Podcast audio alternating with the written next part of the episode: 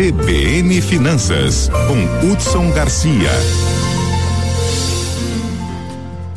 Hudson Garcia, nosso colunista, hoje com um material que ele mandou pra gente gravado, né? Falando sobre os novos mercados para Mato Grosso do Sul, uma grande oportunidade de negócios no nosso estado com a China, né? Através da definição do protocolo para comercialização de farinha de proteína animal. Hudson, bom dia. Bom dia, Isa. Bom dia, Lígia, a nossa equipe e a toda a nossa audiência da Rádio CBN Campo Grande. Pessoal, é de hoje que o nosso estado vem se despontando no mercado internacional com as exportações, não somente de produtos primários, as commodities, mas com a venda de produtos já industrializados, como é o caso da proteína animal. Mais um ponto positivo foi realizado no finalzinho da semana passada, quando o governo chinês e o Ministério da Agricultura e Pecuária do Brasil deram mais um passo que pode beneficiar e muito as indústrias sul-mato-grossenses.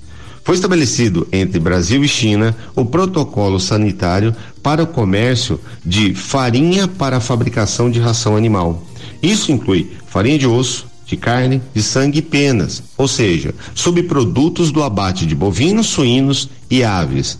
Esse protocolo se torna estratégico para o Mato Grosso do Sul, pois a China é o maior cliente dos produtos sul-mato-grossenses e o terceiro maior comprador do mundo desse tipo de farinha que é utilizada como matéria-prima na fabricação de ração animal.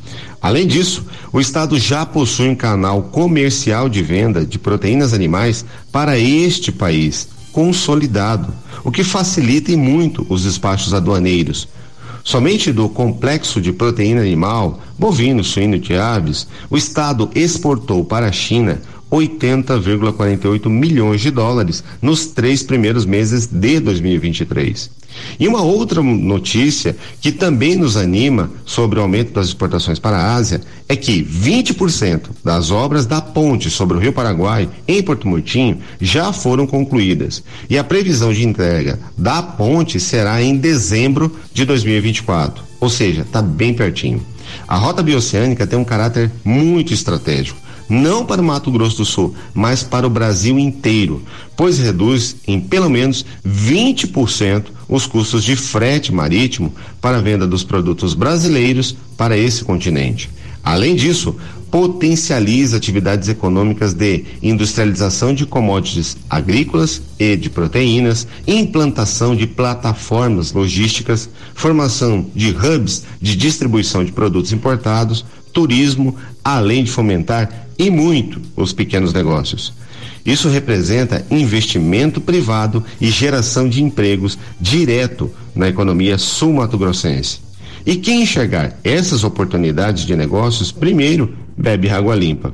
Hoje eu vou estar falando um pouco mais sobre as oportunidades de negócios com a Rota Bioceânica no município de Bela Vista, a convite do Sebrae no Dia da Oportunidade.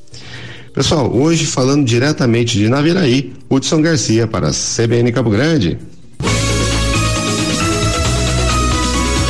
CBN, CBN Campo Grande.